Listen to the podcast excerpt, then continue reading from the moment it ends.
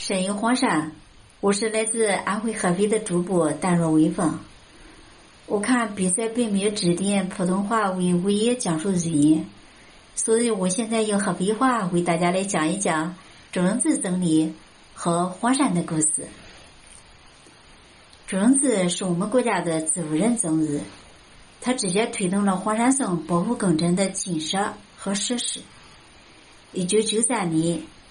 他当时是中共中央政治局常委、国务院副总理。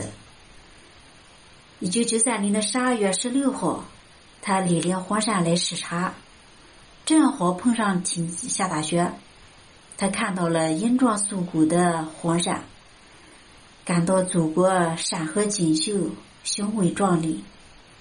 他非常高兴的在黄山松下照相，并且日有无尽的讲。黄山本来就美，冬雪更为黄山的美增添了无穷的魅力。对黄山的冬游，我来之前还不太了解，现在看来很有发展前途。你们一定要组织力量，把冬游作为一个旅游项目开辟出来，尽快宣传推销出去。哎呦，我到现在才晓得，冬游作为一个旅游项目，原来是周正日来推动的。他还一点架子都没有，很讽刺的讲：“你们可是用我来做宣传广告吗？”你看，我们的周总理自愿做黄山的代言人，我看我们黄山旅游开发在这一方面宣传的还不够啊。然后，中子总理当时还特别招呼，要很好的保护好黄山松。特别是迎客松的安全，防止被大雪压坏的了。也就是这一年，在安徽省马鞍山市，第一次发现一种叫松菜新虫病，在森林中传播很快，对黄山松的安全造成了巨大的威胁。因为专家称这种病为松树的癌症呢。于是，一场黄山松保卫战在黄山打响。你想一想，如果黄山没有黄山松，那还叫黄山吗？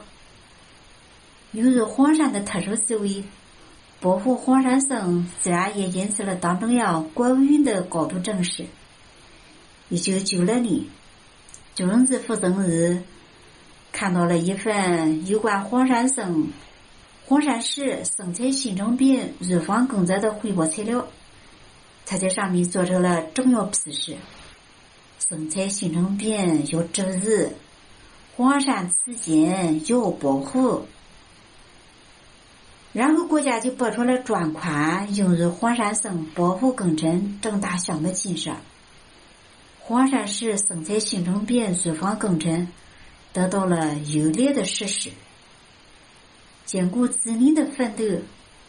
一条宽四公里、长一百公里的封闭、环形的生物控制带，在黄山风景区周围建立起来了，将生态新城挡在了黄山市的大门之外，为黄山松的健康生长建立了一条生态安全屏障，坚决的保护了黄山松，是黄山松永葆旺盛的绿色。